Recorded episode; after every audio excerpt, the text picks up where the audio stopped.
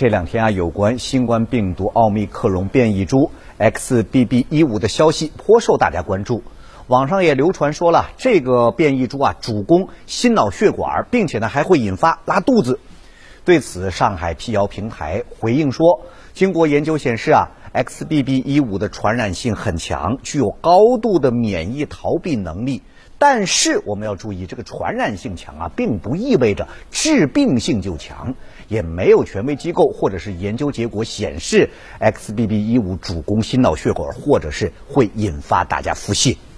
那很多阳康人士关心说啊，感染过 BA.5.2、BF.7 等毒株以后，会不会再次的感染刚才我们提到的 XBB.1.5 这个毒株呢？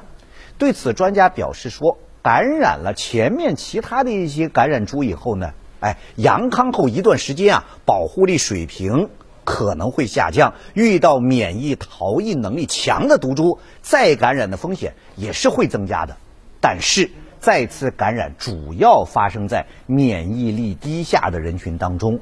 免疫功能正常人群短时间内再次感染的风险是比较小的，而且感染后的症状通常也会比第一次轻微很多。